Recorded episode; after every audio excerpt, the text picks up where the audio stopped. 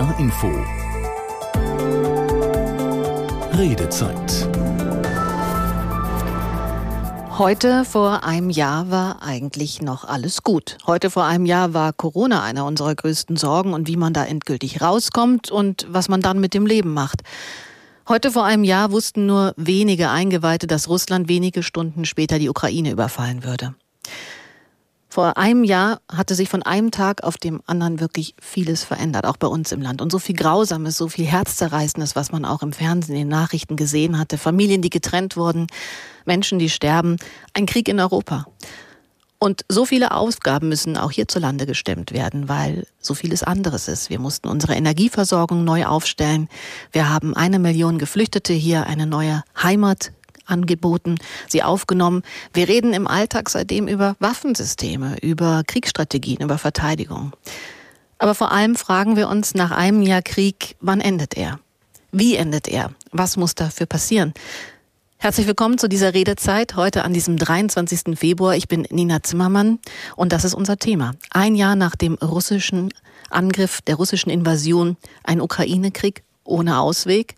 Mit welchen Gedanken gehen Sie in dieses zweite Kriegsjahr? Sehr bedrückte Stimmung bei mir. Auf jeden Fall. Ich hoffe, dass es in die richtige Richtung geht. Ich finde, der Putin soll Schluss machen ne? und den Krieg beenden.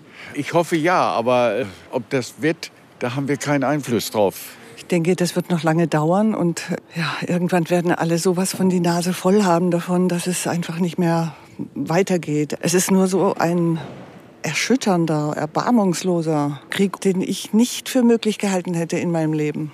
Ja, und so unnötig, ja. Es wird noch lange dauern und es werden noch ganz, ganz viele Tote dabei rauskommen.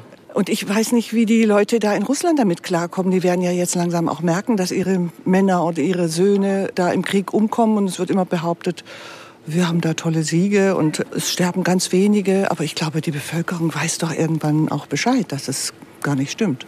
Naja, je nachdem, welche Zeitung man liest, kann man ja durchaus ein bisschen hoffen, dass das auch bald ein Ende haben wird. Aber erfreuen tut einen das alle nicht. Ne? Auch wenn es uns hier noch sehr, sehr gut geht und das weit weg ist. Zum Glück weit weg ist, aber wir merken es ja in den täglichen Diskussionen, wie nah es dran ist und wie weit wir uns vielleicht da im Moment froh sein können, dass wenn, wenn wir Material liefern, dass man dort den Frieden vielleicht hier erhalten kann. Also einige sehr nachdenkliche Stimmen. Thomas Christus hat sich in Hannover schon mal umgehört. Danke dafür. Seit einem Jahr wütet dieser Krieg jetzt in der Ukraine und die Dame beschreibt ihn als erbarmungslos, als erschütternd. Es ist ein Jahr der Zeitenwende. Auch das ist ein Begriff, der vor gut einem Jahr geprägt wurde vom Bundeskanzler Olaf Scholz. Über allem die große Frage, welche Perspektive gibt es? Wie kommen wir raus aus diesem Krieg? Was denken Sie denn? 08000 44 1777. Das ist die Telefonnummer direkt zu uns ins Studio. Wir sind auf Ihre Gedanken gespannt. Jetzt in dem Moment, wo wir in das zweite Kriegsjahr gehen. 08000 441777. Gucken Sie gerne auf ndr.de in unserem Videostream. Das gibt es ja seit Anfang des Jahres, dass Sie unsere Sendung auch gucken können, nicht nur hören. Und dann können Sie auch einen Blick auf unsere Gäste werfen. Und die möchte ich Ihnen jetzt vorstellen. Wir haben Dr. Alexander Gräf bei uns. Er ist Russland-Experte vom Institut für Friedensforschung und Sicherheitspolitik in Hamburg. Schönen guten Abend, Herr Gräf. Guten Abend. Und Friedemann Magor ist bei uns, Pastor aus Husum und Vorsitzender im Ausschuss für Frieden und Gerechtigkeit in der Landessynode Nordkirche. Schön, dass Sie bei uns sind. Guten Abend. Und neben mir sitzt Anna Engelke. Sie ist eine Kollegin hier bei NDR Info und viele dürften Sie aus dem Podcast Streitkräfte und Strategien kennen. Da ist sie ja mittlerweile der Host. Und zweimal die Woche analysiert sie da gemeinsam mit Experten die aktuelle Lage in der Ukraine. Hallo Anna. Guten Abend, Nina. Anna, in dieser Woche gab es den Krieg quasi äh, in a nutshell, ganz kurz verpackt, weil wir haben auch viele Tage komprimiert vieles erlebt. Wir haben die Sicherheitskonferenz in München gehabt, da warst du. Dann hatten wir die beiden Reden, zum einen Wladimir Putin, der sich an sein Land gewandt hatte und an die internationale Öffentlichkeit und die Rede von Joe Biden, dem US-Präsidenten. Hat sich in diesen ganzen Ergebnissen oder Ereignissen ein Bild für dich geformt, wie lange dieser Krieg noch geht?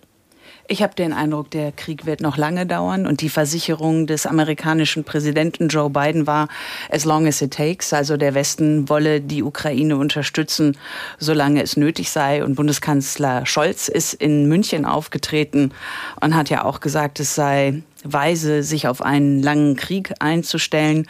Und es ist aber klar, dass ein langer Krieg auch etwas ist, was durchaus dem russischen Präsidenten in die Hände spielt, weil ein langer Krieg heißt, den Westen auch lange auf die Probe zu stellen, was die Unterstützung der Ukraine angeht. Und von daher ähm, bin ich gespannt, aber ich sehe jetzt erstmal kurzfristig kein Ende oder keinen Beginn von Verhandlungen. Du hast gerade gesagt, er hat gesagt, es ist weise, sich auf einen langen Krieg einzustellen. Herr Gräfin, der Kanzler das so formuliert. Für wen ist diese Nachricht vor allem? Also zum einen ist es sicherlich auch ein Signal an Präsident Putin, ähm, dass man geschlossen hinter der Ukraine steht, dass man die Ukraine unterstützt, dass man davon ausgeht, dass dieser Krieg eben noch lange andauern wird und man aber bereit ist, äh, das auch ähm, sozusagen hinzunehmen und die Unterstützung aufrechtzuerhalten. Aber andererseits, glaube ich, geht es gerade auch darum, ähm, den deutschen äh, Bürgerinnen und Bürgern zu vermitteln, dass die Unterstützung, dass ihre Unterstützung für die Ukraine notwendig ist und dass sie notwendig ist nicht nur heute und morgen, sondern auch noch in einem Jahr, in zwei Jahren und vielleicht auch noch in fünf und zehn Jahren. Und äh, das ist auch ein wichtiges Signal innenpolitisch, äh, die Bevölkerung darauf einzustellen. Wobei in dieser Deutlichkeit mit den 10, 15 Jahren als Zeitlinie das ja von der aktuellen Politik eben nicht formuliert wird. Das wäre sicherlich aus dem Mund des Bundeskanzlers auch äh, sehr schwierig, das so mhm. deutlich zu formulieren. Damit würde er sich ähm, gewisse Möglichkeiten äh, verschließen. Das kann ich natürlich leicht sagen, ähm, aber ich glaube schon, dass das die Perspektive sein muss, äh, auch in Bezug auf den nicht nur den Krieg als solchen, sondern den Konflikt, der natürlich dahinter strukturell sich befindet. Eine Dame in der Umfrage, die wir gerade gehört haben, die sagte, wie die Menschen in Russland damit klarkommen. Das fragte sie sich, dass ihre Söhne und Männer sterben. Sie sind ja Russland-Experte und wir sprechen auch in diesen anderthalb Stunden bestimmt noch ausführlich darüber, weil wie sich Russland verhält, ob das vielleicht ein Momentum für ein Kriegsende bedeuten könnte, können wir auch noch vertiefen. Aber vielleicht schon mal in der Kürze vorab, weiß die russische Bevölkerung über das Ausmaß des Leides auf beiden Seiten? Also ich glaube, man kann, wenn man möchte, sich in Russland darüber informieren, äh, wie die Lage tatsächlich ist in der Ukraine. Das ist möglich, aber es ist natürlich sehr schwierig geworden. Der russische Staat hat äh, wenig unversucht gelassen, seit Beginn des Krieges äh, die eigene Propaganda zu verstärken, auch Möglichkeiten abzuschneiden, sich frei zu informieren, äh, auch über westliche Quellen. Das heißt, wenn man das heute tun möchte in Russland, mhm. muss man über einige Hürden springen. Und das macht es natürlich für das Gros der Menschen schwierig, ähm, gerade wenn, äh, ich sage mal, der Krieg nicht Alltag ist für die äh, Russinnen und Russen. Und das ist sicherlich der Fall, das ist zumindest mein Eindruck. Wenn Sie, Herr Magor, das hören, dass der Kanzler sagt, es ist weise, sich auf einen langen Krieg einzustellen, was macht das mit Ihnen? Ja, das ist schon, das ist schon bitter, äh, dass der Krieg so lange anhält. Sie haben äh, in der Anmoderation gesagt, vor einem Jahr haben wir gar nicht geahnt, dass es losgeht. Ich habe eigentlich bis zum letzten Abend gedacht, er wird hochgepokert bis zum letzten. Meine Güte. Ja, dass der Krieg dann nicht nach wenigen Wochen vorbei ist und Monaten, sondern äh, sich die, das ukrainische Volk so tapfer hält und so stark gegenhält. Ein ganzes Jahr, auch das habe ich vor einem Jahr dann nicht gedacht, als der Krieg begann. Äh, da wird schon viel abverlangt äh, von, den, äh, von den Menschen, natürlich auch in unserem Land. wir sind es nicht gewohnt, ähm, zu verzichten oder mhm. zu frieren oder dass das Regal nicht voll ist, aber natürlich viel, viel mehr äh, für die Menschen in der Ukraine, äh, in Russland und auch im globalen Süden. Also das, was an großer Aufregung bei uns mhm. äh, stattgefunden hat. Energie wird jetzt also ähm, hektisch eingekauft. Das fehlt natürlich an anderen Stellen auch. Und das ist ein bisschen parallel zu Corona. Ähm, den höchsten Preis zahlen natürlich die Ärmsten äh, im globalen Süden. Das hat man auch beim G7-Gipfel vergangenen Sommer gemerkt, dass es in afrikanischen Ländern auch gar nicht so mit der Tragweite dieser Krieg beobachtet und begutachtet wird wie äh, in Europa, weil man erstmal gesagt hat, wir brauchen auch erstmal die Frachter wieder mit mhm. den Weizen, die auch mhm. in die zu uns kommen. Wie gefragt sind Sie denn in diesem Jahr in Ihrer Gemeinde, auch als Pastor? Sie laden jetzt am Sonntag zum Beispiel in Husum sowohl die evangelische als auch die orthodoxe Gemeinde zu sich ein. Ja, wir haben eigentlich ähm, schon immer einen guten Kontakt zur äh, orthodoxen Gemeinde in Husum. Den haben wir natürlich intensiviert nach dem äh, Kriegsbeginn. Ähm, ich bin nach wenigen Tagen da im Gottesdienst gewesen. Ähm, die Gemeinde ist in unseren Räumlichkeiten zu Gast und äh, ist ganz stark involviert in die Flüchtlingsarbeit. Das ist vielleicht ganz interessant, denn äh, der religiöse Konflikt spielt natürlich eine große Rolle äh, in der Ukraine und in Russland, aber in der Ferne und in der Minderheit in Husum äh, ist die Gemeinde, setzt sich zusammen aus russischstämmigen und ukrainischstämmigen Leuten, die vor dem Kriegsbeginn zusammen gebetet haben und das jetzt auch machen. Und ich sehe ähm, russischstämmige Christen in der Flüchtlingshilfe total aktiv, weil sie einfach können, weil sie die Sprache haben und weil sie äh, den Menschen, die dort äh, ihr Leben gerettet haben, wirklich helfen können. Und ich bin sehr froh über diese Gemeinschaft, die wir da in Husum haben. Jetzt ein gemeinsamer Gottesdienst, die Hälfte der, der Liturgie in äh, Kirchenslawisch. Ähm, aber das teilen wir jetzt eben auch, äh, die, die, das gemeinsame Gebet um Frieden. Hat denn wer in dieser Runde gedacht, äh, jetzt hat Herr Margot schon gesagt, naja, ich bin schon überrascht, wie lange das ukrainische Volk auch standgehalten hat. Hat jemand in dieser Runde gedacht, dieser Krieg ist schnell zu Ende? Es waren zumindest die Einschätzungen ähm, der Sicherheitsdienste und das, was auch anfangs äh, berichtet wurde, so, so nach dem Motto, wenn ich das richtig erinnere, war es ein Donnerstag, dass der Krieg begonnen hat. Und äh, dann war so die allgemeine Einschätzung, hm, okay, jetzt haben wir Freitag übers Wochenende. Wir wissen nicht ganz genau, ob es die Ukraine noch so geben wird, auch mit der Staatsführung am Montag. Und äh, ich habe das, ähm, ich habe den Eindruck, dass vor allen Dingen der ukrainische Präsident Zelensky durch seinen sofortigen Einsatz mit einer Videobotschaft sich dann zu den Staats- und Regierungschefs der Europäischen Union, ich glaube, das war an einem Freitagabend, dass es da ein Treffen gab. Da hat er sich das erste Mal so mit der, mit seinem wirklich Mittel der Wahl im vergangenen Jahr an die Staats- und Regierungschefs der EU gewandt und hat deutlich gemacht, dass er kämpfen will, dass die Ukraine kämpfen will. Und ich hatte das Gefühl, dass alle so etwas überrascht waren, so nach dem Motto, ja, also so, so richtige eine Chance habt ihr kleine Ukraine gegen das große Russland nicht. Und dass ähm, zum einen der Präsident, der ukrainische Präsident, ähm, da so aufgetreten ist und zum anderen auch die Ukrainerinnen und Ukrainer. Wir erinnern vielleicht noch diese Bilder, wie die angefangen haben, Molotow-Cocktails zu basteln. Also einfach so ein Volk, das sich wehren will, das äh, sich in jedem Fall verteidigen will. Also deswegen, ich finde das sehr bemerkenswert, äh, was die Ukrainer da äh, hingelegt haben. Das war der Moment, wo Zelensky auch sagte, ich brauche hier kein Taxi, ich brauche Waffen in mhm. Richtung der USA. Ich frage deswegen auch Herr, Herr Gräf, weil was hat denn Putin gedacht, dass der Krieg so schnell vorbei sein wird? Das beschäftigt mich wirklich seit Monaten. Was war da seine Annahme? Weil wenn wir darüber reden, wie soll dieser Krieg ändern, muss, enden, muss man ja auch irgendwie verstehen, was ist die Motivation bei diesem Mann, der als Machthaber äh, der russischen Armee in diesen Krieg reingegangen ist. Es ist schwer, sich in diesen Kopf reinzudenken, Herr Gräf. Aber was, was könnte die Grundannahme gewesen sein? Also heute glaubt man ja, dass Putin davon ausgegangen ist, dass dieser Krieg in wenigen Tagen vorbei ist. Die berühmten drei Tage, die meistens im Raum stehen, aber ob es jetzt drei, vier oder fünf Tage mhm. sind, das sei mal dahingestellt. Ähm, ich denke, die Annahme des Präsidenten, des russischen Präsidenten war tatsächlich, dass man mit den Kräften, die man hat, in der Lage sein würde, äh, die Ukraine zu besiegen. Und zwar zunächst insofern, als dass die politische Führung aufgrund dieser Übermacht äh, im Grunde Reis ausnehmen würde. Die Erwartung war sicherlich, dass Zelensky das Land verlassen würde und die politische Führung würde zusammenbrechen. Ich glaube, das war das ja. Kalkül Putins, äh, weil er das nämlich auch schon erlebt hat, 2014, als der ukrainische Präsident Janukowitsch das Land verlassen hat. Äh, und das war ja auch der ausschlaggebende Punkt, warum es dann zu den politischen Veränderungen in der Ukraine kam. Äh, das ist nicht eingetroffen. Und die Informationen, die Putin hatte, beruhten ganz offensichtlich auf falschen ähm, Informationen der Geheimdienste. Man weiß das heute, dass auch im FSB äh, Personen unter Hausarrest gestellt worden sind, äh, womöglich auf Grundlage dieser falschen Informationspolitik. Und aus diesem Krieg, der sich nicht so entwickelt hat, wie er vermutet hat, äh, kommt er jetzt nicht raus und möchte das auch nicht. Das macht es natürlich schwer, wenn man mit ihm irgendwann über Frieden verhandeln möchte. Wir fragen heute in der, in der Inforedezeit ein Jahr Ukraine-Krieg. Ist es ein Krieg ohne Ausweg? Können Sie gerne mit uns reden unter der 08000 441777 und Petra Otte macht das. Aus Wiesbaden ruft sie an. Guten Abend, Frau Otte.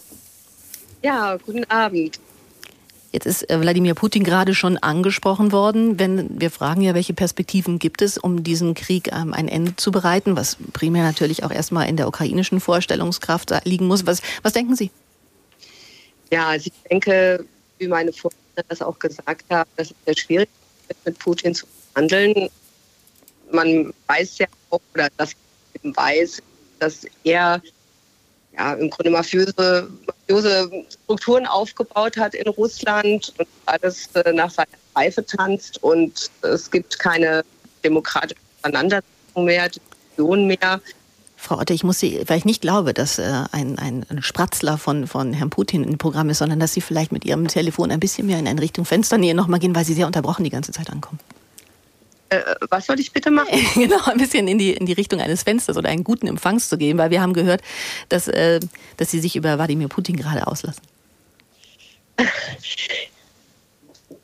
Ja, also ich, ich denke, dass es sehr schwierig sein wird, äh, mit Wladimir Putin zu verhandeln ich denke, dass er die, die Politik der verbrannten Erde verfolgt mhm. und wie das ein Ende finden soll, weiß ich eben auch nicht. Und natürlich wünschen wir uns alle Frieden und ja, aber ich denke, es wird schwierig.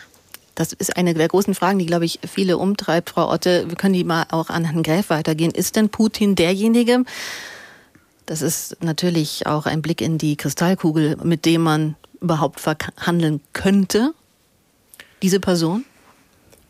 Also momentan sieht es danach zumindest nicht aus. Ähm, ich will vielleicht auch sagen, dass der ukrainische Staatspräsident ja formal zumindest ausgeschlossen hat, Verhandlungen direkt mit Präsident Putin zu führen. Nicht mit Russland, aber mit Russland unter einer anderen Führung. Das heißt, aus dieser Perspektive könnte es heute zu solchen Verhandlungen rein formal gar nicht kommen, selbst wenn es dafür Möglichkeiten gäbe.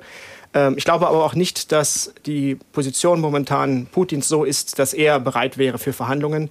Und um ehrlich zu sein, kann ich mir die auch politisch ähm, nur sehr, sehr schwer vorstellen. Aber da müssen wir immer mit dem Momentum kalkulieren, dass er nicht mehr da ist. Das ist sicherlich eine Erwartung von manchen Beobachtern, äh, gerade in Bezug auf ähm, ein mögliches Ende dieses Konfliktes, dass es dort andere Personen geben wird. Aber äh, wie auch immer sich die politische Situation in Russland entwickelt, ich vermute, andere Personen werden ebenfalls aus dem Umfeld von Wladimir Putin kommen was es vielleicht dann noch nicht unbedingt unkomplizierter macht am Ende der Reise. Was uns zur Frage der heutigen Redezeit ja bringt, welche Perspektiven gibt es, was muss passieren, damit dieser Krieg eine neue Dynamik bekommt? 08000 441777, seien Sie herzlich eingeladen, entweder anzurufen oder im Videostream auf ndr.de nicht nur diese Sendung zu gucken, sondern direkt darunter können Sie uns auch eine Mail ins Studio reinschreiben. Patrick Henning aus Nordfriesland hat das gemacht, aus Nübel hat er sich gemeldet. Er schreibt, bereits jetzt schon nur in der Ukraine mehr als 18 Millionen Menschen auf Hilfe angewiesen und Russland zerstört weiterhin die Infrastruktur der Ukraine. Fakt ist, Russland geht es nur um eins, nämlich um die Rohstoffe, welche in der Ukraine sind. Und die Sanktionen gegen Russland bringen nichts, da der Rubel weiterhin rollt in digitaler Form durch Bitcoins und Co. Aber er schreibt auch, seit einem Jahr haben wir selber eine komplette Flüchtlingsfamilie mit drei Generationen bei uns in der Straße wohnen, wo halt das jüngste Kind sicher im Kindergarten und die älteste Tochter nun fast das erste deutsche Schuljahr in der ersten Klasse fertig hat. Ja, das, äh, was Herr Henning schreibt, das gehört natürlich auch zu unserer Realität, dass diese vielen Menschen, eine Million Lebensgeschichten von Ukrainerinnen und Ukrainern, von Kindern, die jetzt ihr Leben weiterführen. Also danke für diese Mail, Herr Henning. Ähm, das können wir mit Anna Engelke vielleicht mal besprechen von unserem Podcast Streitkräfte und Strategien. Herr Henning schreibt, es geht Russland um Rohstoffe. Die Rede diese Woche von Putin hat aber eigentlich ein, ein viel weiteres Bild gezeigt, um was es ihm geht. Was hast du bei Putin rausgehört? Also das eine ist, dass Putin es versucht so darzustellen, dass es nicht nur ein Krieg zwischen Russland und der Ukraine ist, sondern es ist ein Krieg äh, zwischen Russland und der ukrainischen Führung und dem Westen und der NATO. Und ähm, er versucht das dann immer dahingehend ähm, zu beschreiben, wo man dann nachher den Eindruck hat, dass möglicherweise die NATO Russland angegriffen hat, was natürlich überhaupt gar nicht stimmt, oder dass die Ukraine Russland angegriffen hat und dass ihm überhaupt gar nichts anderes übrig blieb und deswegen immer, um das klar zu machen, Russland hat vor einem Jahr die Ukraine angegriffen. Und zwar nicht nur die Regierung, sondern das gesamte Volk und das gesamte Land. Und es sind inzwischen auch viele Menschen gestorben deswegen und geflüchtet, wie du das auch gesagt hast. Und ich habe aber den Eindruck, dass äh, Putin vor allen Dingen halt auch so dieses großrussische Reich verfolgt. Also wirtschaftliche Interessen, das mag das eine sein, aber es ist vor allen Dingen die Rus wieder zusammenzubringen und das ist für ihn Russland, das ist für ihn die Ukraine, das ist für ihn Belarus und er hat ja auch im Sommer 2021 so einen historischen Aufsatz verfasst, in dem er klargemacht hat, dass er gerne letztendlich Russland in den alten Grenzen der ehemaligen Sowjetunion gerne wieder hätte. Deswegen sind ja auch die Balten so auf der Zinne, haben die Moldawier sehr große Sorgen. Mhm. Es geht ihm mit Sicherheit Wirtschaft ist immer ein Thema, aber es geht ihm vor allen Dingen, so ist jedenfalls mein Eindruck, aber da weiß Herr Griff das bestimmt auch noch etwas besser, um dieses äh, großrussische Reich. Er hat es ja eigentlich in der Rede auch noch mal gesagt, des russischen Boden, den man landläufig die Ukraine nennt. Also mhm. den Flock hat er auch noch mal mhm. eingehauen. Mhm. Putin hat ganz weit gegen den Westen ausgeholt in dieser Rede, hat von den moralischen Werten gesprochen, die in, im Westen verfallen, in der Pädophilie zur Norm werden, so hat er es formuliert, in dem Priester äh, im Westen gezwungen würden, gleichgeschlechtliche Ehen zu segnen. Herr Magor, Sie sind Pastor. Wie ordnen Sie denn die Putin-Rede ein? Ähm, ich finde das schon interessant, dass ähm, in seiner Verlautbarung religiöse Themen eine Rolle mhm. spielen. Und der größte Applaus auch an der Stelle kam mhm, übrigens. Genau, weil das natürlich äh, unglaublich äh, viel emotionalisiert und, äh, und bindet. Die nationale Idee und die religiöse Identität äh, verschränken sich da ganz stark generell in dem Konflikt spielen die religiösen Fragen eben eine ganz andere Rolle, als wie wir das hier so im spröden Norddeutschland äh, in unserem Alltag haben. Ähm, das ist, glaube ich, lange unterschätzt worden, aber äh, bei der Sicherheitskonferenz in München gab es auch ein Podium genau zu dieser Frage. Der äh, Patriarch von Moskau, äh, äh, Patriarch Kyrill, spielt da eine ganz unselige Rolle, ähm, bringt richtig ähm, Neokreuzzugstheologie, sagt, die Soldaten, die in der Ukraine sterben, die sind von allen Sünden befreit. Also das ist eigentlich die Rhetorik des 12. Jahrhunderts, 11. Jahrhunderts äh, der, der Päpste, die in den Kreuzzug geschickt haben.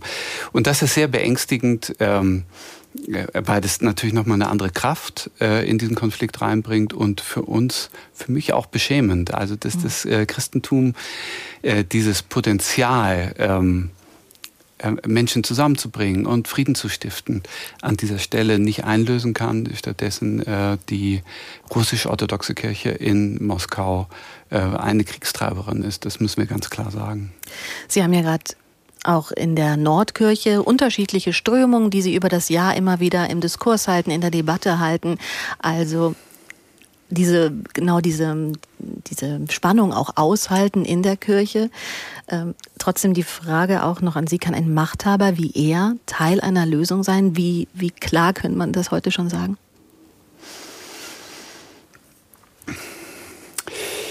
Das ist ja, ähm, finde ich, eine schwierige politische Einschätzung, äh, die Sie da von mir äh, erfragen.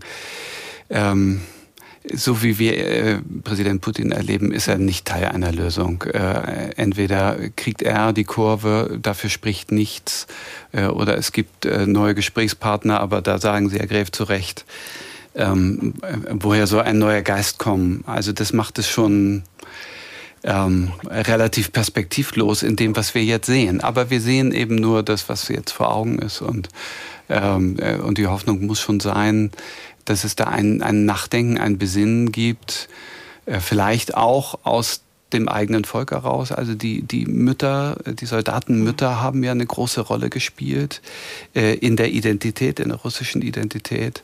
Die haben auch ähm, im Kalten Krieg äh, äh, sich ziemlich eingemischt. Also da sind eben in äh, Manövern viele Jungs gestorben, aber die haben äh, schon auch Druck ausgeübt äh, vielleicht kann das eine Kraft sein, die äh, Besinnung schafft. Das ist die Hoffnung auf die Zivilgesellschaft in ja. Russland, die vielleicht als Korrektiv da einschreitet. Rolf Hilmer aus Uelzen hat die 08000 441777 gewählt und äh, Hilmer, es ist Ihre Redezeit. Ja, schönen guten Abend in der Runde. Äh, ich habe mal einen Vorschlag. Warum wird nicht äh, die UN als Blauhelme eingesetzt? mit einem, wie man so schön sagt, robust, robusten Mandat. Was man ja auch in anderen Kriegs- und Krisenregionen dieser Welt kennt. Zum Beispiel in Mali läuft einer dieser UN-Einsätze. Herr Hilmer, ich gebe diese Frage gerne mal in die Runde weiter, spiele den Ball an Anna Enkel.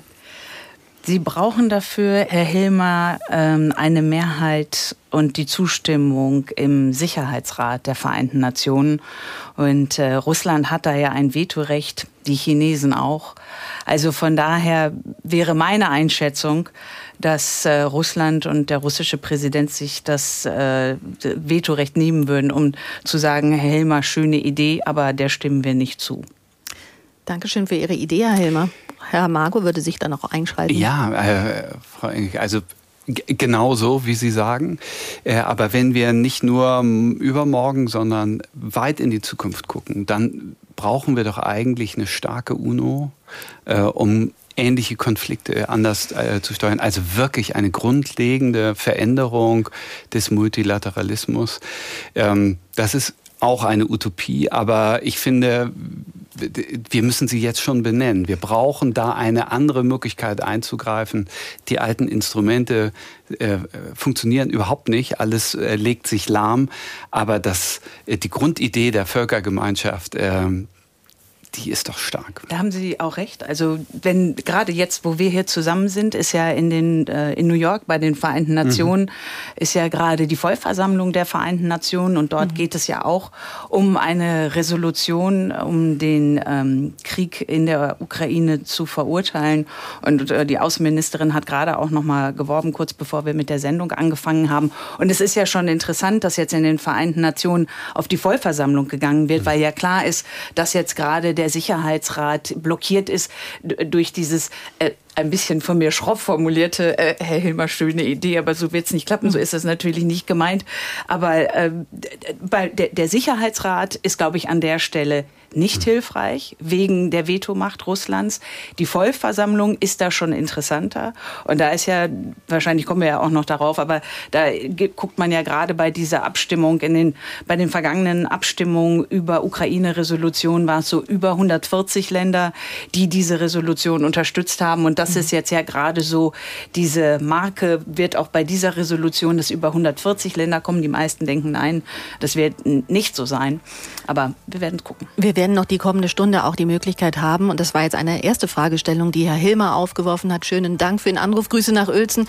Ob auch internationale Strukturen durch so einen Krieg an ihre Grenzen gestoßen werden, ob die dadurch vielleicht auch erneuert werden können. Wir sprechen ja über Perspektiven aus diesem Krieg heraus. 08000 44 1777 ist unsere Telefonnummer. Wir freuen uns, wenn Sie sich in der kommenden Stunde noch zuschalten, hier mit unseren Gästen mitdebattieren. Bis 22 Uhr läuft hier unsere NDR Info Redezeit.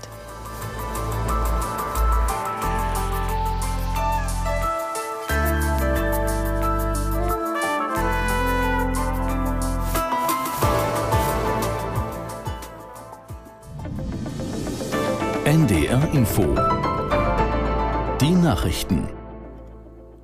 Um 21 Uhr mit Benjamin Kirsch.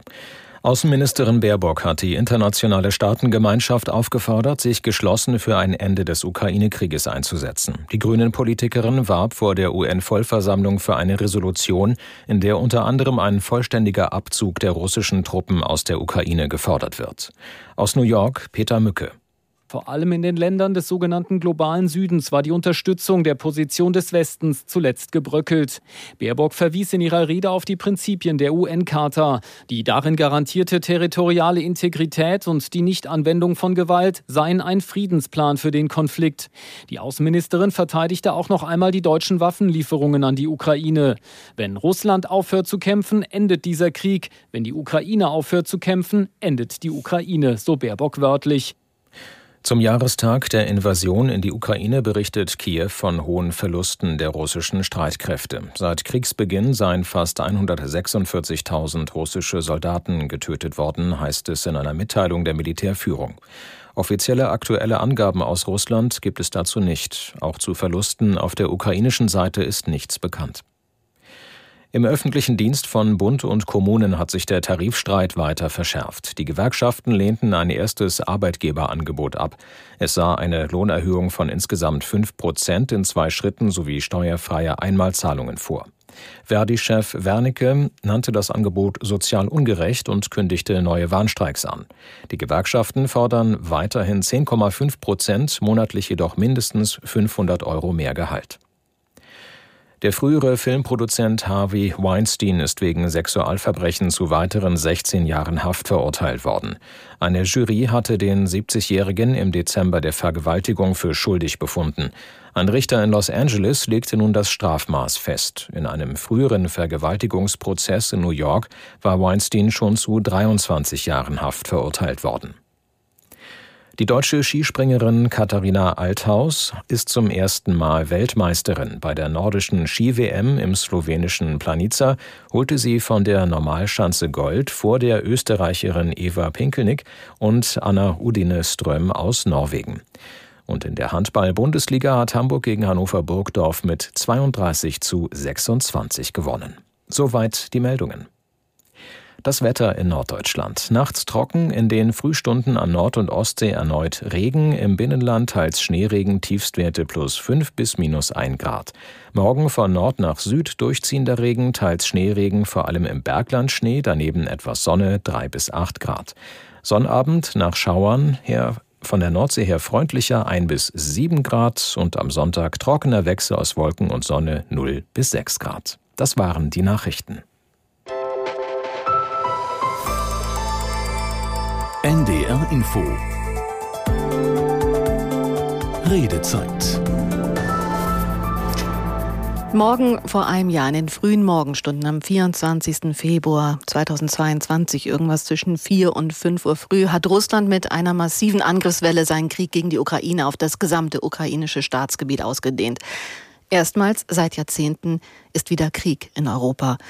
Eine große kriegerische Auseinandersetzung. Ein Drama, das tausende Menschen das Leben kostet, das Millionen Menschen zur Flucht gebracht hat. Und wir in Deutschland haben zumindest dann auch mitbekommen, wie Ukrainerinnen und Ukrainer zu uns gekommen sind. Und es hat unsere komplette Energieversorgung auf den Kopf gestellt. Heute in dieser Redezeit fragen wir, ja, mit welchen Möglichkeiten, mit welchen Gedanken gehen wir ins Kriegsjahr 2? Darüber reden wir noch bis 22 Uhr. Gerne mit Ihnen unter der 08000 441777 oder wir laden Sie gerne auch online im Video dabei zu sein. Dann können Sie die Redezeit angucken auf ndr.de. Da gibt es dann genau drunter unter dem Video auch die Möglichkeit, eine Mail ins Studio zu schreiben. Ich bin nicht alleine, wir haben Gäste heute. Friedemann Margot ist bei uns Pastor von der St. Marien in Husum und Vorsitzender im Ausschuss für Frieden und Gerechtigkeit in der Landessynode Nordkirche. Dr. Alexander Gräf ist bei uns, Russland-Experte vom Institut für Friedensforschung und Sicherheitspolitik in Hamburg. Und auf meiner rechten Seite Anna Engelke. Sie ist der Host von unserem Podcast Streitkräfte und Strategien, der gerade jetzt während des Ukraine-Krieges jetzt zweimal die Woche immer analysiert, wie gerade der Verlauf des Krieges ist mit Experten. Und die NDR Info-Redezeit mit Helge Wetzel aus Tessin. Schönen guten Abend. Schönen guten Abend. Ihre Redezeit. Ähm, Sie fragten ja nach ähm, Szenarien, wie der oder nach Möglichkeiten, wie dieser Krieg endet. Mhm. Ähm, ich äh, würde ganz gern äh, vier äh, ähm, vorschlagen oder anbringen. Das, ähm, die erste ist sozusagen ein bisschen die Schlachtfeldvariante. Das geht sozusagen entweder äh, über eine militärische äh, Zurückdrängung der russischen Truppen oder über eine Kapitulation oder über einen geordneten Rückzug. Das sind natürlich alles sozusagen, ja wie gesagt, militärische und damit eigentlich nicht so, äh, nicht so ähm, äh, äh, nicht so gute Lösung sozusagen. Äh, es gibt aber noch weiteres. Ähm, Putin könnte sozusagen auch einfach von seinen völkerrechtswidrigen äh, Verhandlungsbedingungen abrücken. Dann könnte man nämlich äh, sofort Hanno mit dem aufnehmen. Mhm. Entspricht so ein bisschen äh, ja, der, der Kapitulation oder dem geordneten Rückzug. Man kann auch überlegen oder man kann sich auch vorstellen, dass sozusagen ein Stopp Putins von, von innen heraus, also durch die russische Bevölkerung, das hat bei Milosevic damals auch geklappt, ähm, oder halt über, über eine Palastrevolte, äh, vonstatten geht. Und die vierte ist eigentlich, finde ich, fast die eleganteste, dass man sozusagen das ähm, völkerrechtlich macht. Der ähm, Hörer vorher hatte schon angefragt, warum man nicht einfach Blauhelme schickt. Und äh, es wurde ja dann äh, völlig richtig darauf hingewiesen, dass da für ein Mandat im äh, UN-Sicherheitsrat notwendig ist. Ähm, und es gibt ja sozusagen diese Überlegung, ob man ähm, Russland das Stimmrecht im UN-Sicherheitsrat entzieht. Damit wäre dann sozusagen eine, der Weg für diese Ermächtigung äh, nach Kapitel 7 frei. Ähm, oder zweite Variante, ähm, Putin äh, wird mal unvorsichtig und äh, begibt sich sozusagen in eine Auslandsreise in ein Land, wo ähm, das mit dem Internationalen Strafgerichtshof zusammenarbeitet, dann könnte man ihn zum Beispiel verhaften. In Richtung Black Op, okay. Herr Betzel, ich würde mal Ihre Ideen kurz mal vielleicht mit Herrn Gräf auch besprechen. Ich glaube, wenn wir von hinten anfangen, Herr Gräf hat selbst nämlich auch so ein paar äh, Ansätze in seiner Friedensforschung durchdekliniert, was möglich ist. Gehen wir mal die von Herrn Betzel durch. Wir haben die äh, völkerrechtliche Lösung, hat Herr Betzel die genannt, wo wahrscheinlich äh, im UN-Sicherheitsrat oder überhaupt in der UN aber China noch als Faktor dazukommt. Was sagen Sie zu der Variante? Also es gibt ja, Herr Wetzel hat ja zwei Sachen angesprochen. Das eine ist sozusagen das Ausreisen äh, von Putin in einen dritten, dritten Staat äh, und dort wurde er dann äh, von dem Staat dort im Grunde dingfest gemacht. Ich glaube, so war die Vorstellung. Ähm, das ist deshalb kaum möglich, weil Putin zunächst einmal das Land kaum verlässt und das schon seit längerer Zeit. Zum anderen ist das auch politisch-militärisch sehr schwer vorstellbar. Direkt zum Völkerrecht ähm, und der möglichen Stimmen, äh, dem Stimmentzug Russlands im äh, Sicherheitsrat. Dafür gibt es eigentlich kein Prozedere. Das ist nicht vorgesehen. Äh, äh und ich glaube, äh, dass äh, das auch nicht passieren wird. Das ist so in dem Sinne unrealistisch. Wir dürfen nicht vergessen, dass Russland natürlich immer noch erstens eine Nuklearmacht ist und eine große Militärmacht. Ähm, und selbst sollte es entsprechende Entscheidungen geben, dann müssten diese ja, wenn sie umgesetzt werden, äh, auch militärisch in irgendeiner Form umgesetzt werden. Und das äh, kann ich mir im besten Willen nicht vorstellen. Das hat enorme Risiken und auch ein enormes äh, Eskalationspotenzial. Die Palastrevolte hat er angesprochen. Also das ist wieder, was wir in der ersten halben Stunde besprochen haben, die Veränderung von innen heraus. Ja, das ist eine Variante, an die ich persönlich auch äh, gedacht habe, auch vor einem Jahr äh, bereits, äh, ob es solche Möglichkeiten gibt. Denn ich glaube, eines ist sicher, diese Fixierung auf die Ukraine und auch äh, dieses äh, historische Denken, das Putin an den Tag legt, nicht erst seit gestern, seit mehreren Jahren, äh, die ist doch sehr besonders, auch im russischen System. Die wird von wenigen in dieser Form mitgetragen. In seinem engsten Kreise gab, mag es nur einige Personen geben, die das auch so sehen. Ähm, also insofern kann hier ein Prozess entstehen über eine längere Zeit, äh, der dann dazu führt, dass seine Mitstreiter äh, im Kreml sagen, wir müssen auch an unsere eigene Macht denken, an den Erhalt des Landes vielleicht. Äh, wir können so nicht weitermachen. Und die allererste Variante, und Herr Betzel, das hatten Sie dann auch schon gesagt, das ist die schmerzlichste, das ist die, ja, das Ringen auf dem Schlachtfeld. Ja, davon gehe ich auch aus, dass das momentan auch die wahrscheinlichste Variante ist. Aber es sieht, wie gesagt, momentan einerseits nicht danach aus, weil beide Parteien keine großen Geländegewinne mehr erzielt haben in den letzten drei, vier Monaten. Ja. Äh, und auch, weil die Positionen unvereinbar sind zwischen der Ukraine und Russland.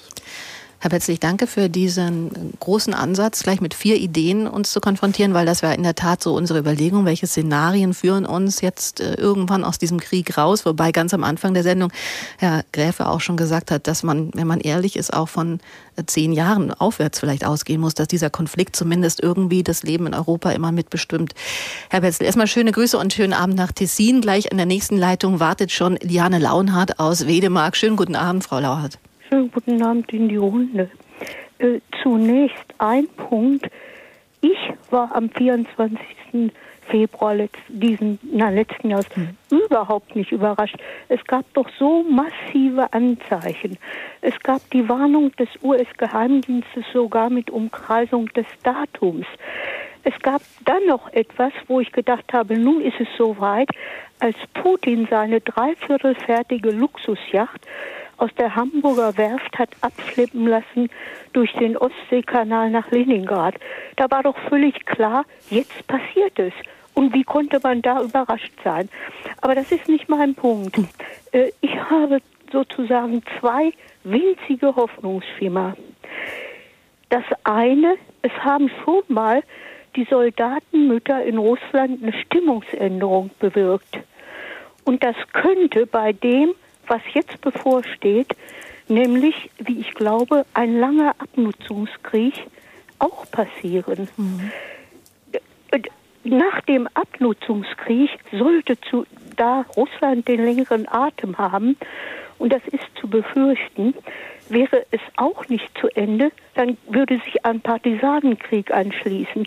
Also ganz schreckliche Aussichten. Mhm. In mein anderen Ländern Hoffnung, ja schon erlebt, nicht wahr? Ja, ja.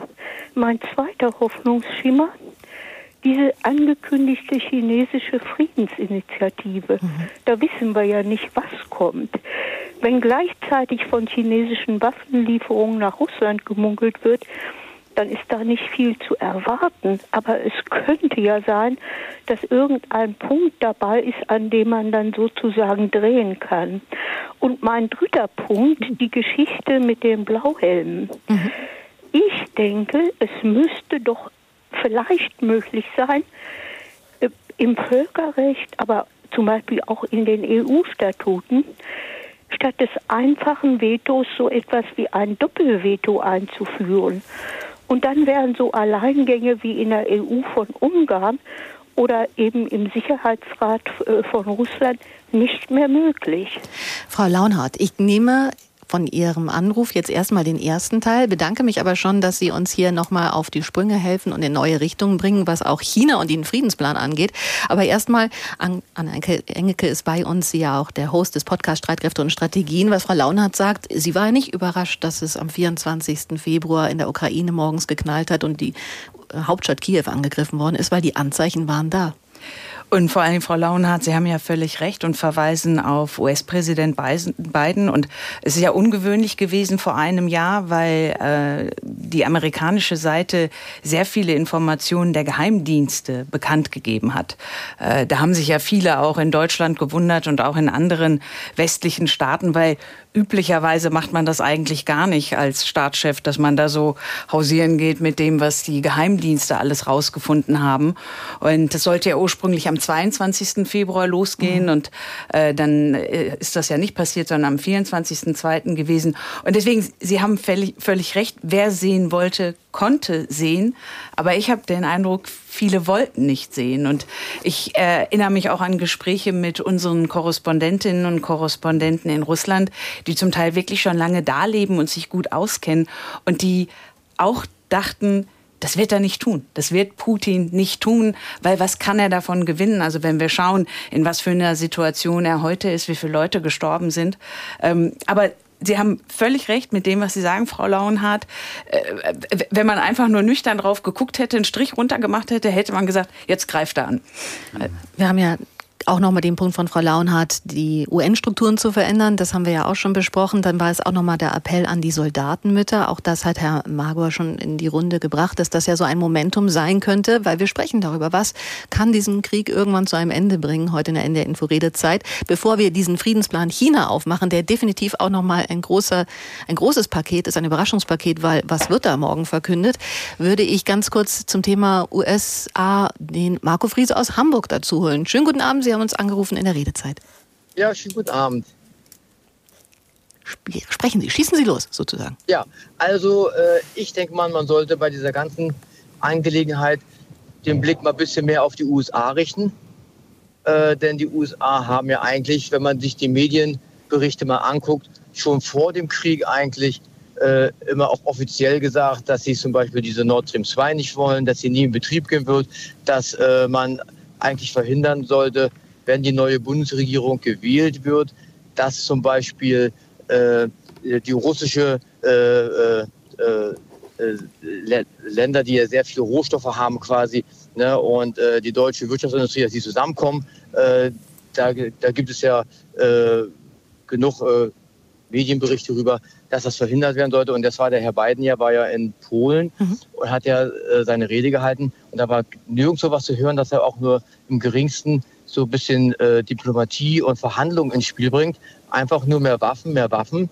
Und ich finde, das kann ja nicht die Lösung sein in der ganzen Geschichte. Und äh, ich denke mal, man sollte eigentlich äh, ein bisschen auf die USA einwirken, auch als Europäer und sagen, äh, weil wir sind ja mit die Leidtragenden wirtschaftlich, finanziell.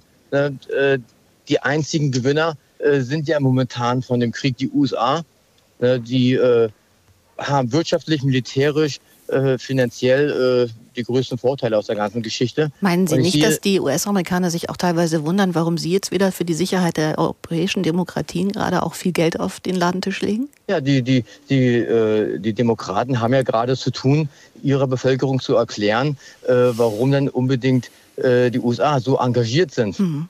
Gerade. Ne? Und äh, sehr viel Geld, was die USA selber gebrauchen könnten, ja, äh, quasi äh, nach Europa schicken, oder zumindest äh, zu Herrn Zelensky mhm. ne? und seine Regierung. Ne? Das verstehen sehr viele nicht.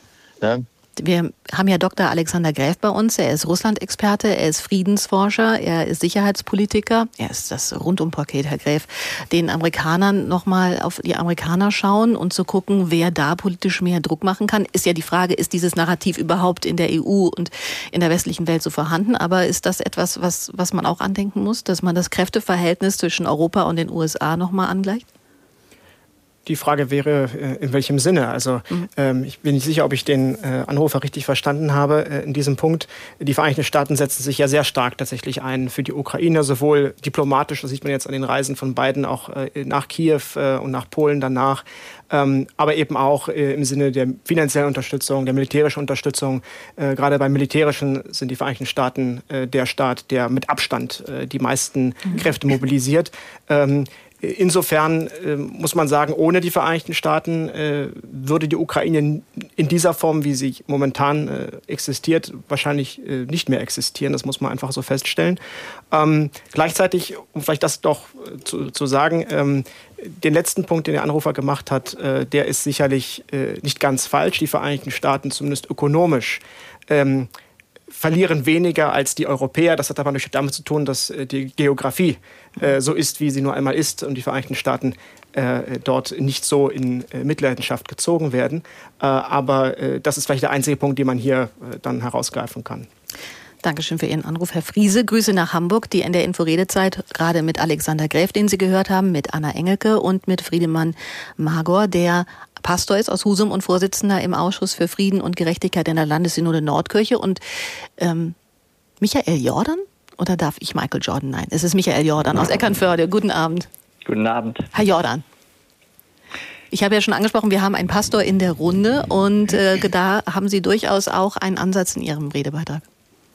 Ja, lieber Friedemann, als Kollege rufe ich hier einmal an, weil mich bewegt, wie wir als Kirchen uns eigentlich in dieser Situation stellen sollen. Es gibt ja gerade ein Manifest für den Frieden von Sarah Wagenknecht und Alice Schwarzer, das wo zu den Erstunterzeichnern auch Margot Käßmann gehörte. In der aktuellen Zeit hat sie mit Petra Bahr diskutiert, die eine andere Auffassung hat.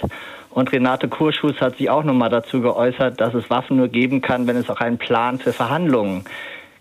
Sie hat die äh, Lieferung von Waffen befürwortet. Wie siehst du das äh, aus Sicht christlicher Friedensethik? Was kann ein Weg zum, zum Frieden sein und welche Bedeutung haben da die weiteren Forderungen nach Waffenlieferungen aus der Ukraine? Dankeschön, Herr Jordan, vor allem, weil das ja auch ein Thema war, mit dem Sie sich gerade in den Anfangsmonaten wirklich auch in der Nordkirche mhm. hart auseinandergesetzt haben.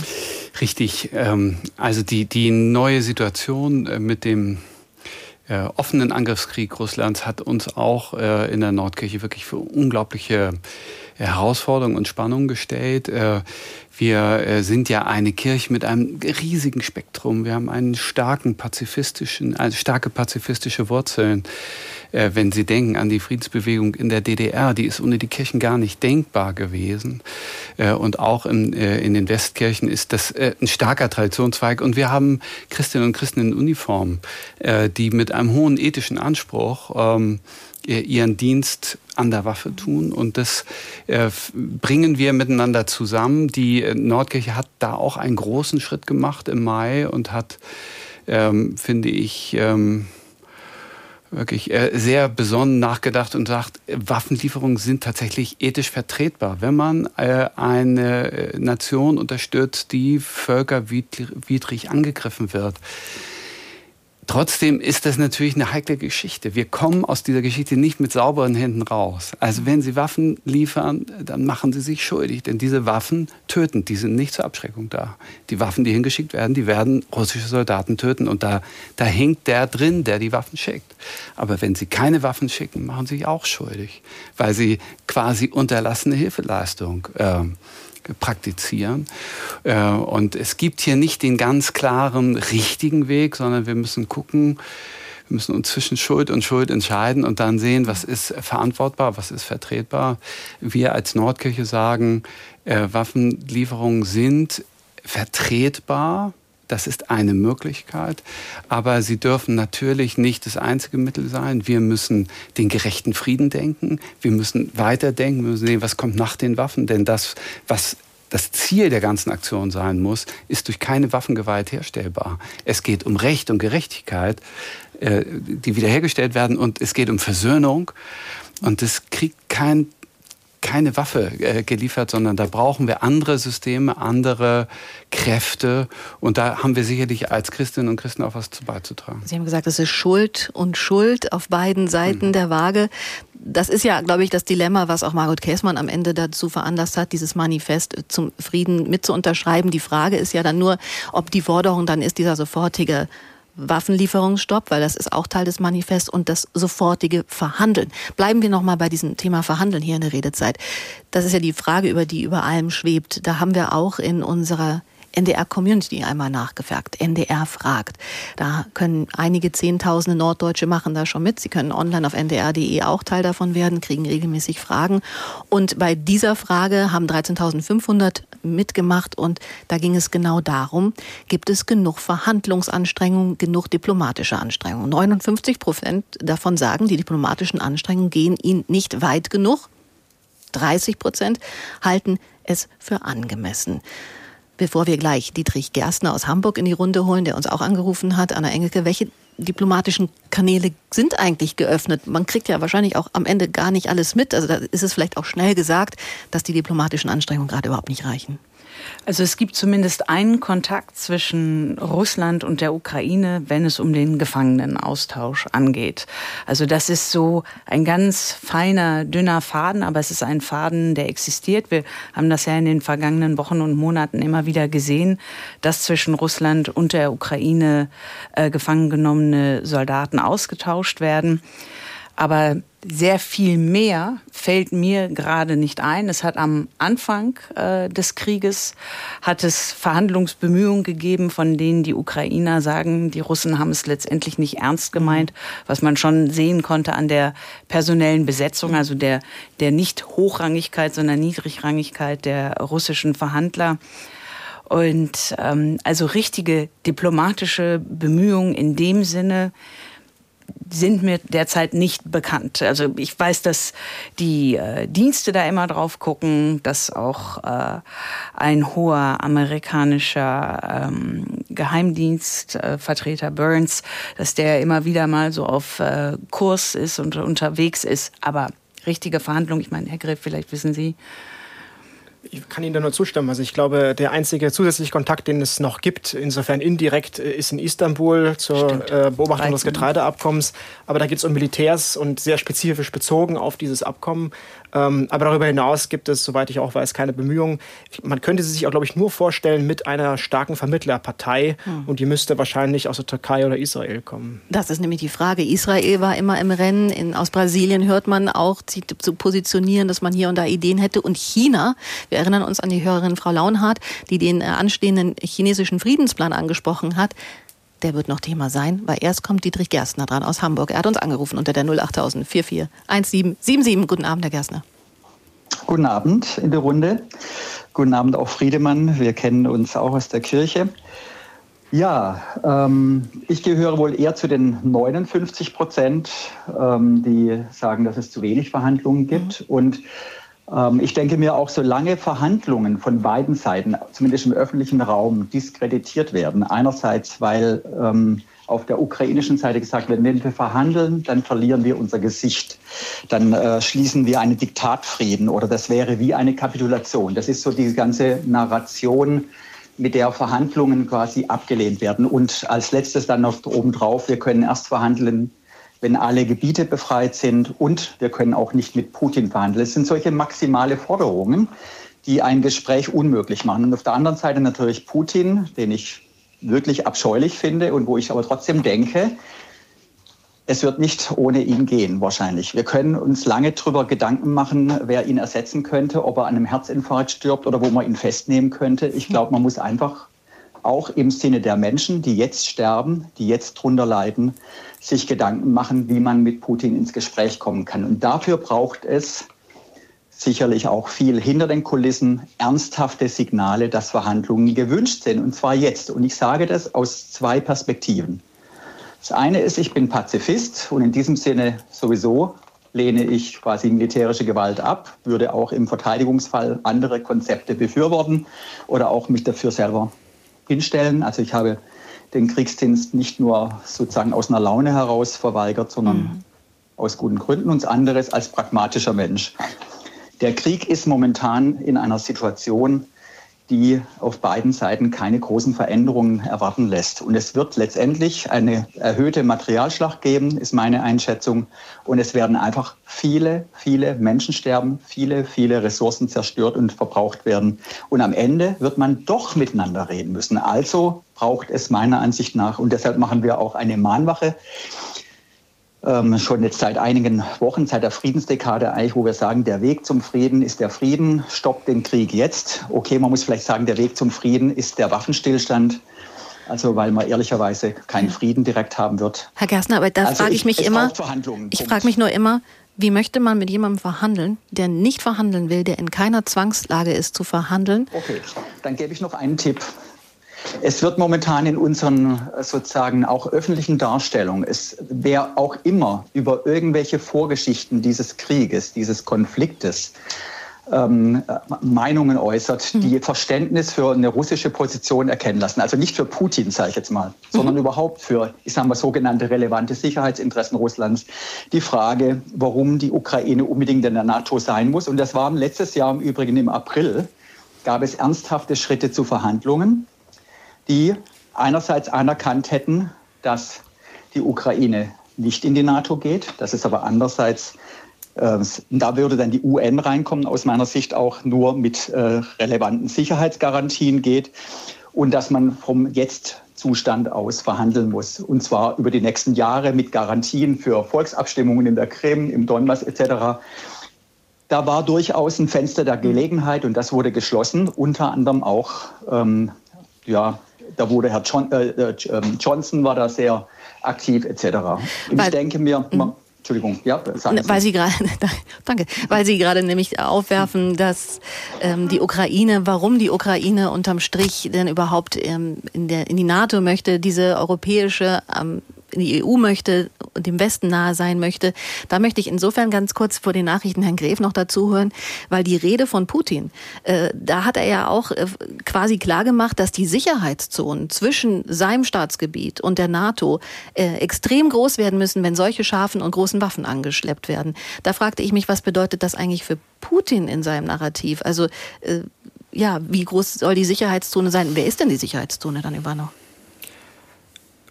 Also in der Situation jetzt, wenn es äh, die Perspektive auf Moskaus betrifft, dann ist es sicherlich so, äh, dass äh, Russland seit Anfang der 90er Jahre immer gegen eine NATO-Osterweiterung war. Und mhm. äh, in dem Sinne, das ist ja das Denken auch in Moskau, äh, auch sich verwahrt gegen eine mögliche nicht nur ähm, Mitgliedschaft der Ukraine in der NATO, sondern auch einer vertieften Zusammenarbeit. Das muss man vielleicht auch sehen. Ähm, Wenn es jetzt um Sicherheitszonen geht, ich weiß nicht genau, ob Sie eine Sicherheitszone meinen zwischen NATO und Russland oder in der Ukraine, wenn es mal zu, einer, zu einem Waffenstillstand käme. Äh, denn auch da geht es natürlich dann darum zu fragen, äh, mit welchen Waffensystemen können Sie über Landesgrenzen mhm. bestimmte Objekte zerstören. Und das ist ja heute schon ein Thema, äh, wenn es um Waffenlieferungen geht. Ich möchte mich bei Herrn Gersner noch bedanken aus Hamburg für Ihren Anruf, weil Sie teilen ja einfach auch diesen Willen, diesen, diesen tiefen Gedanken, sich nicht in einer Kriegslogik zu verlieren, sondern eben nach Perspektiven zu suchen. Und genau das machen wir heute in der NDR Inforedezeit. Wir fragen ein Jahr nach dieser russischen Invasion in die Ukraine, wie wird es weitergehen? Wie kommen wir aus diesem Krieg raus? Wer kommt aus diesem Krieg raus? Was braucht es dafür? Welche Perspektiven haben wir da? Was fällt Ihnen dazu ein? 08000 441777 ist unsere Telefonnummer und gerne auf ndr.de vorbeischauen. Das Video läuft von unserer Sendung und drunter können Sie uns noch eine Mail hier ins Studio schicken. Und gleich hören wir uns wieder. NDR Info. Die Nachrichten um 21.30 Uhr mit Benjamin Kirsch. Außenministerin Baerbock hat vor der UN-Vollversammlung die internationale Staatengemeinschaft dazu aufgerufen, sich geschlossen für ein Ende des Ukraine-Krieges einzusetzen. Die Grünen-Politikerin warb für eine Resolution, in der unter anderem ein vollständiger Abzug der russischen Truppen gefordert wird. Am Rande des Treffens sagte Baerbock, sie sei zuversichtlich, dass sich viele Staaten der Resolution anschließen werden. Wir dürfen aber nicht übersehen, dass manche Staaten sich eben nicht so einfach äußern können wie wir, weil der Druck, der auch von Russland ausgeübt wird und es Abhängigkeiten gibt, sei es militärische, finanzielle oder auch in anderem Maßstab, dass das für insbesondere kleine Länder natürlich nicht unerheblich ist. Und deswegen sollte man sich auch ganz genau anschauen, welche Länder hier sich enthalten, weil eine Enthaltung bereits deutlich macht, dass sie diesen Krieg verurteilen. Bundesaußenministerin Baerbock. Bei den Tarifverhandlungen für den öffentlichen Dienst von Bund und Kommunen haben die Arbeitgeber ein erstes Angebot vorgelegt. Sie bieten den Beschäftigten insgesamt 5 Prozent mehr Geld in zwei Schritten an. Aus Potsdam Carsten Steinmetz. Zu den Erhöhungen kommen noch Inflationsausgleichsprämien in zwei Raten. In diesem Jahr wären 1500 Euro fällig, Anfang nächsten Jahres nochmal 1000 Euro. Innenministerin Faeser sagte, mit diesem Angebot habe es sich die Arbeitgeberseite nicht leicht gemacht. Den Gewerkschaften sei die Legitimität für weitere Streiks dadurch genommen. Verdi-Chef Frank Wernicke bezeichnete dagegen das Angebot als Zitat Frechheit. Verdi und Beamtenbund hatten 10,5 Prozent mehr Geld für die zweieinhalb Millionen Beschäftigten gefordert, mindestens aber 500 Euro mehr pro Monat. Nach den verheerenden Erdbeben erleichtert die Europäische Union Hilfslieferungen nach Syrien. Wie der Rat der EU-Staaten mitteilte, werden die geltenden Sanktionen angepasst, um die schnelle Lieferung von Hilfsgütern zu ermöglichen. Konkret brauchen Organisationen in bestimmten Fällen keine Genehmigung der zuständigen EU-Staaten mehr. Die Änderung soll für sechs Monate gelten. Die A24 wird zwischen Suckow und Neustadt-Glewe in Mecklenburg-Vorpommern mindestens noch bis morgen Vormittag in beiden Richtungen gesperrt bleiben. Dort war am Nachmittag ein Gefahrgut-LKW verunglückt. Aus dem Tankauflieger strömte minus 72 Grad kaltes Gas aus. Einsatzkräften gelang es, das Leck abzudichten. Feuerwehr und Polizei sind mit bis zu 100 Kräften vor Ort. Verletzt wurde niemand. Das Wetter in Norddeutschland. Nachts trocken, in den Frühstunden an Nord- und Ostsee erneut Regen, im Binnenland teils Schneeregen, Tiefstwerte plus 5 bis minus 1 Grad. Morgen von Nord nach Süd durchziehender Regen, teils Schneeregen, vor allem im Bergland Schnee, daneben etwas Sonne, 3 bis 8 Grad. Am Sonnabend nach Schauern von der Nordsee her freundlicher 1 bis 7 Grad und am Sonntag trockener Wechsel aus Wolken und Sonne 0 bis 6 Grad. Das waren die Nachrichten. NDR Info Redezeit als Russland in den frühen Morgenstunden des 24. Februar die Ukraine angriff, schockierte das ganz viele Menschen, auch hier bei uns im Norden. Tage davor haben wir auch hier in der Redezeit noch darüber gesprochen, ob Putin das wirklich macht, die Ukraine angreifen lässt. Aber ja, er entschied sich dafür und für einen Krieg, der tausende Menschen jetzt schon das Leben gekostet hat, auf allen Seiten, auf der ukrainischen und auf der russischen, Millionen vertrieben hat in der Ukraine, aus der Ukraine heraus und jetzt an den Fronten das Leben von Menschen aufreibt. Morgen gibt es deshalb in Hamburg um 12 Uhr auch eine Gedenkminute als Zeichen denn nach einem Jahr tobt dieser Krieg weiter. Es sterben täglich Dutzende Menschen auf beiden Seiten. Und anlässlich dieses Jahrestages fragen wir heute hier in der Redezeit ein Jahr nach der russischen Invasion Ukraine-Krieg ohne Ausweg. Mit welchen Möglichkeiten, mit welchen Gedanken gehen wir in Kriegsjahr 2? Darüber reden wir noch die kommende halbe Stunde. Heute fliegt die Zeit sehr, also wenn Sie noch dabei sein möchten, rufen Sie gerne an 08000 441777 bis 22 Uhr haben wir Zeit. Ich bin Nina Zimmermann und habe die Gäste bei mir. Anna Engelke, sie ist der Host unseres Podcasts Streitkräfte und Strategien.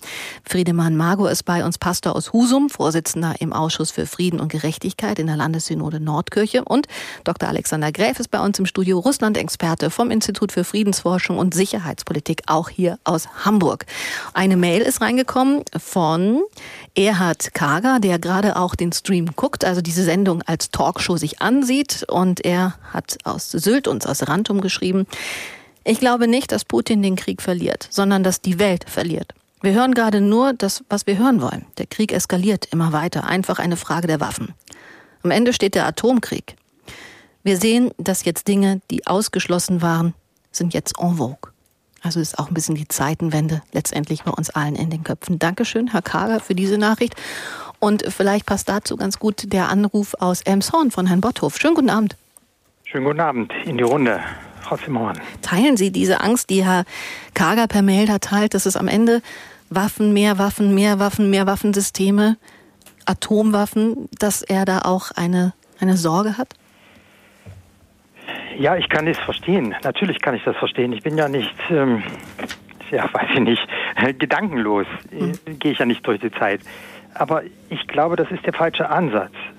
Ähm, und ich vertraue da mehr auf die Worte von Menschen, die da sich ihr ganzes Leben damit beschäftigt haben und die sagen, das ist eine äußerst unwahrscheinliche, wenn auch mögliche, aber äußerst unwahrscheinliche Option, weil sie eben eine letztliche Option ist. sie ließe auch für Putin keinen Ausweg. Das heißt, seine Ziele wären definitiv dahin und noch mehr. Und deshalb finde ich, sollte uns das nicht leiten. Was sollte uns leiten?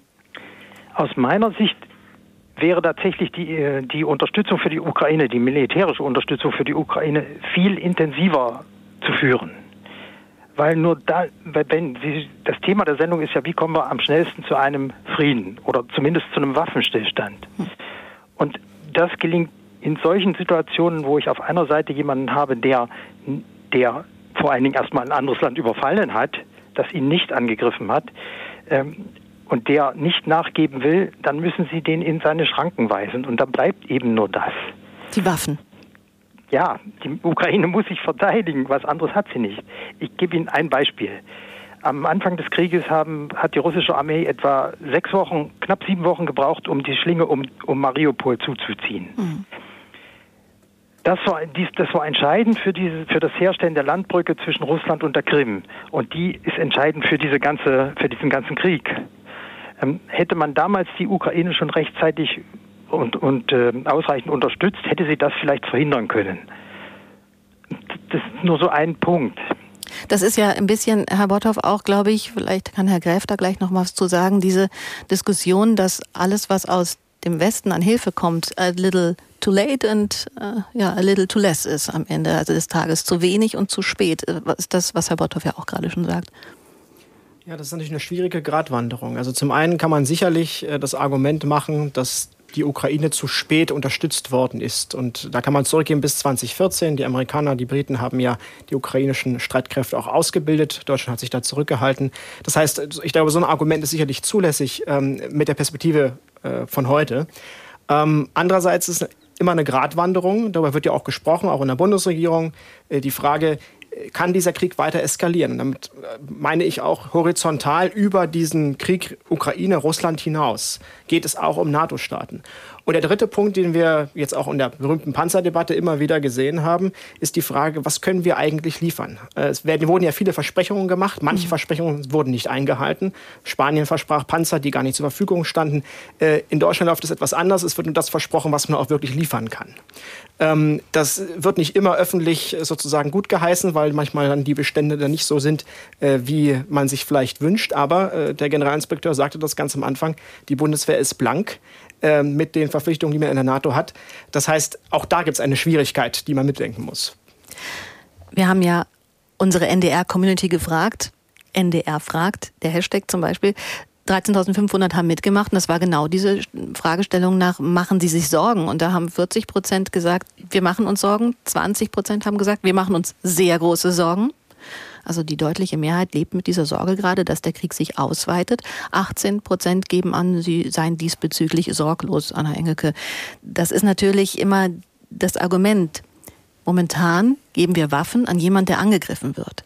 Aber wir haben es mit jemandem zu tun auf Moskaus Seiten, der auch manchmal fernab von Rationalität handelt. Also der vielleicht dann sagt, ja, völkerrechtlich sind wir korrekt, aber was gibt das uns an Sicherheit? Das ist natürlich ein Argument, das viele in dem Alltag begleitet. Diese Angst vor der Ausweitung eines Krieges und deswegen auch diese Zögerlichkeit bei einer weiteren Aufrüstung der Ukraine. Ist halt die Frage, inwieweit man sich von der Angst leiten lässt und was das für Konsequenzen haben würde, wenn man sich von der Angst leiten lässt.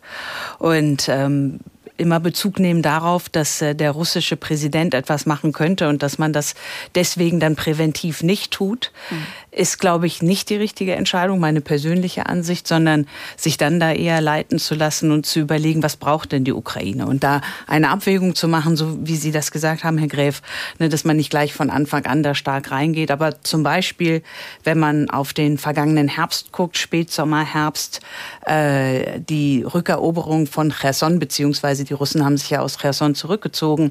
Also da wurde dann ja allgemeinhin von dem Momentum gesprochen. Und wenn sich halt im Herbst die Bundesregierung zusammen mit den anderen westlichen Staaten etwas früher überlegt hätte, wie machen wir das mit der Unterstützung zum Beispiel bei den Panzern, aber auch Munition, ein ganz, ganz wichtiges Thema. Es fällt unter den Tisch. Vergangenes Wochenende auf der Münchner Sicherheitskonferenz stärker besprochen worden.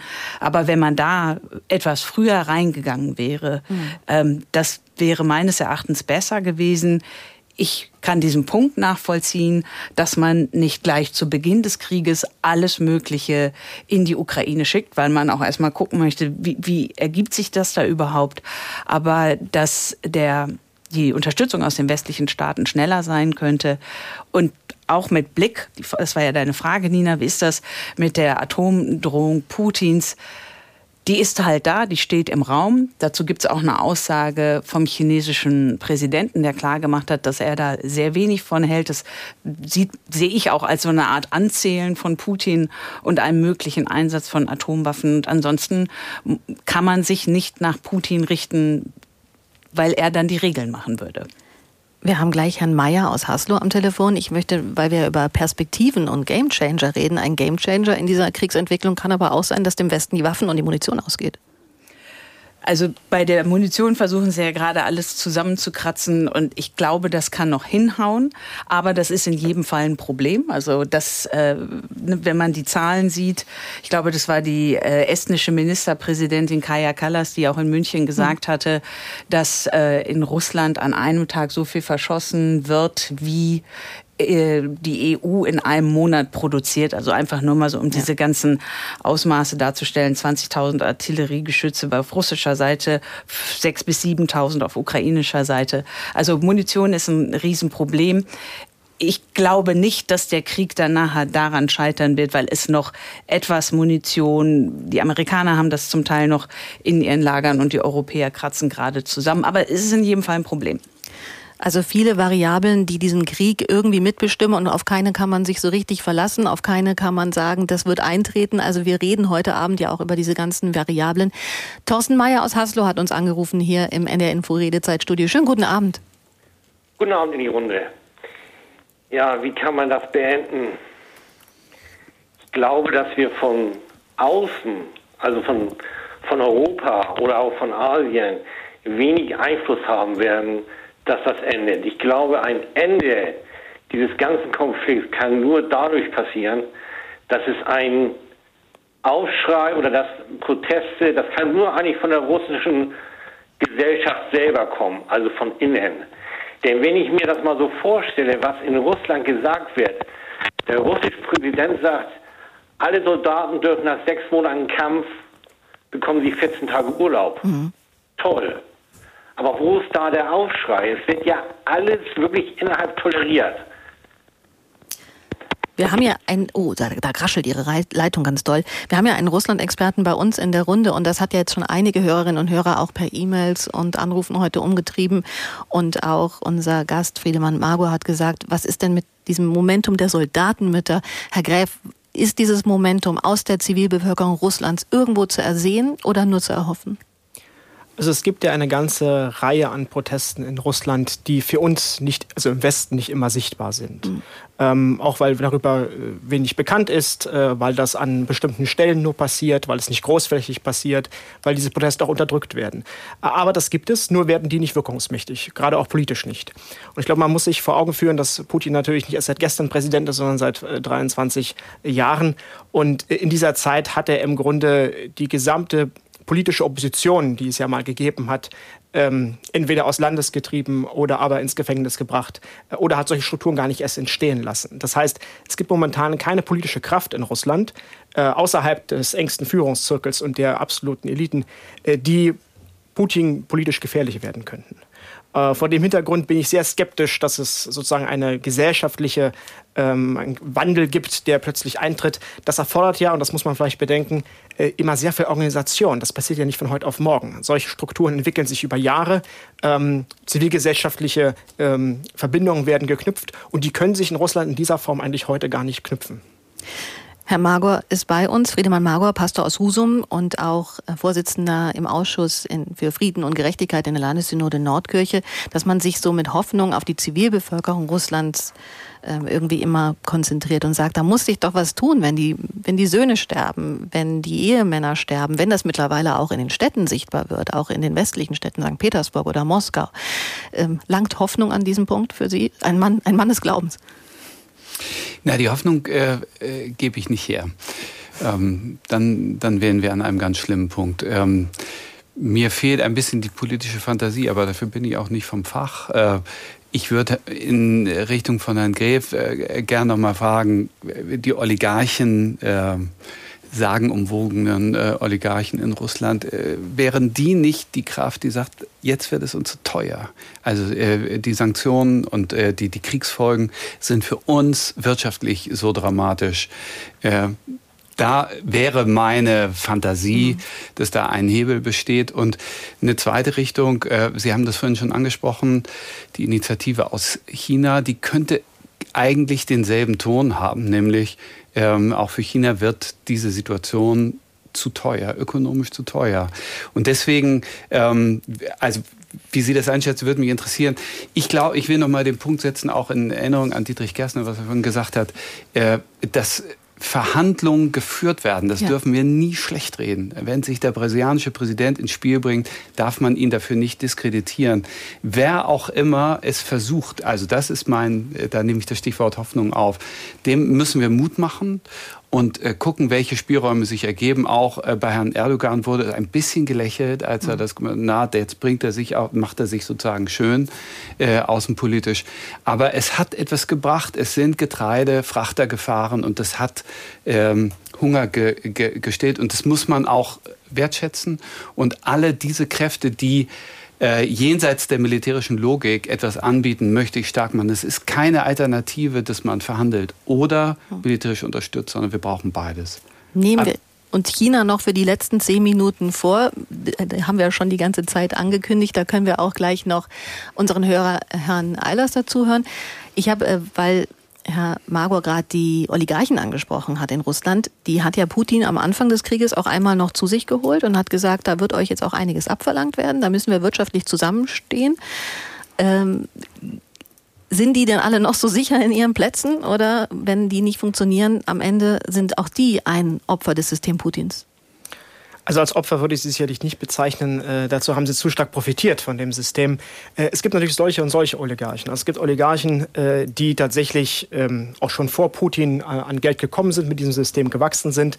Äh, und um vielleicht sinnbildlich ein Beispiel zu geben, Alek Deripaska, der manchmal auch in Deutschland ein Begriff ist äh, und eine große Aluminiumfabrik äh, besitzt, äh, hat mal gesagt, ihm gehört eigentlich nichts. Das Geld gehört eigentlich alles dem Staat. Mhm. Äh, wenn er gefragt würde, dann müsste das er also im Grunde abgeben. Äh, das ist, glaube ich, die Perspektive von einigen, wenn es um die Frage geht, wie verhalten die sich eigentlich zum Staat. Es gibt andere Oligarchen, die sind eigentlich Staats Bürokraten, die gehören zur engsten Führungselite Putins. Und die ich kennt er auch schon ewig teilweise. Genau, die kennt er ewig, manchmal bis zur Kindheit, äh, über das Studium, über die KGB-Zeit. Und äh, das sind, glaube ich, die Personen, auf die es tatsächlich dann ankommt. Ähm, die haben auch viel Geld, aber vor allem wichtiger, sie haben den direkten Draht zum Präsidenten. So muss man äh, hoffen. Und das ist auch dann der Kreis, glaube ich, der Personen, die gegebenenfalls irgendwelche Veränderungen äh, anstoßen können. Wir fragen uns ja hier in der Redezeit heute, was kann das Momentum sein, dass dieser Krieg sich verändert, endet. Sie können gerne mitmachen auf ndr.de, vielleicht noch in den letzten Minuten eine Mail an uns schreiben. Ins Studio geschafft hat es auf jeden Fall Martin Eilers aus Wismar. Schönen guten Abend. Schönen guten Abend an die Runde. Also ich denke, die eigentlichen Treiber hinter der ganzen Sache äh, sind die Chinesen. Putin ist da ins, ins offene Messer gelaufen. Denn äh, egal wie der Krieg ausgeht, die Chinesen haben keinen wirklich großen Einsatz. Also der ist minimal. Sie müssen sich nicht involvieren. Sie können sich hinten im Hintergrund als die Guten darstellen. Und wenn Russland den Krieg gewinnt, wie es am Anfang gewesen wäre, was sie vielleicht auch gedacht haben, äh, dann könnten sie sich problemlos an Taiwan ranmachen, weil der Westen schwach ist. Und wenn Putin den Krieg verliert, was die inzwischen einkalkulieren, dann fällt der Rest Russlands auseinander. Die sind wirtschaftlich so schwach, dann nehmen die Chinesen sich das riesige Sibirien in der einen oder anderen Form, nicht unbedingt staatlich an, aber in, unter ihre Kontrolle mit allen Rohstoffen, Öl, Gas, alles was da ist. Und sie sind die großen Gewinner. Und darum denke ich, die Chinesen tun so, als wenn sie Putin stützen. In Wirklichkeit setzen die inzwischen darauf, dass er verliert und sie gewinnen.